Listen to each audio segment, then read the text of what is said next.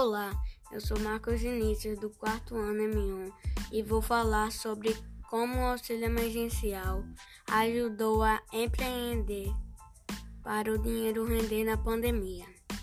Com a ajuda do auxílio emergencial, pessoas investem em pequenos negócios para fazer o dinheiro render na pandemia.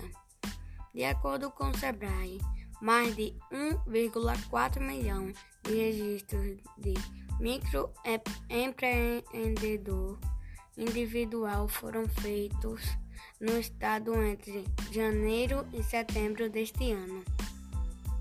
Com o avanço do plano de flexibilização das atividades econômicas em Pernambuco, algumas pessoas encontraram no auxílio emergencial e nos pequenos negócios uma alternativa para tentar sair da crise financeira.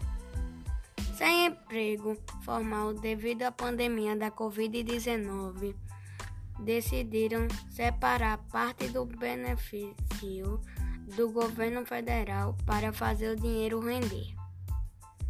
Com muito esforço e juntando metade de tudo que recebia, a empreendedora Andréia Santos conseguiu sair do sufoco.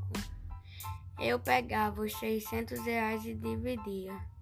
Com 300 reais ajudava nas despesas da casa e os outros 300 reais guardava enquanto estudava uma maneira de voltar com as vendas de saladas de fruta, contou ela.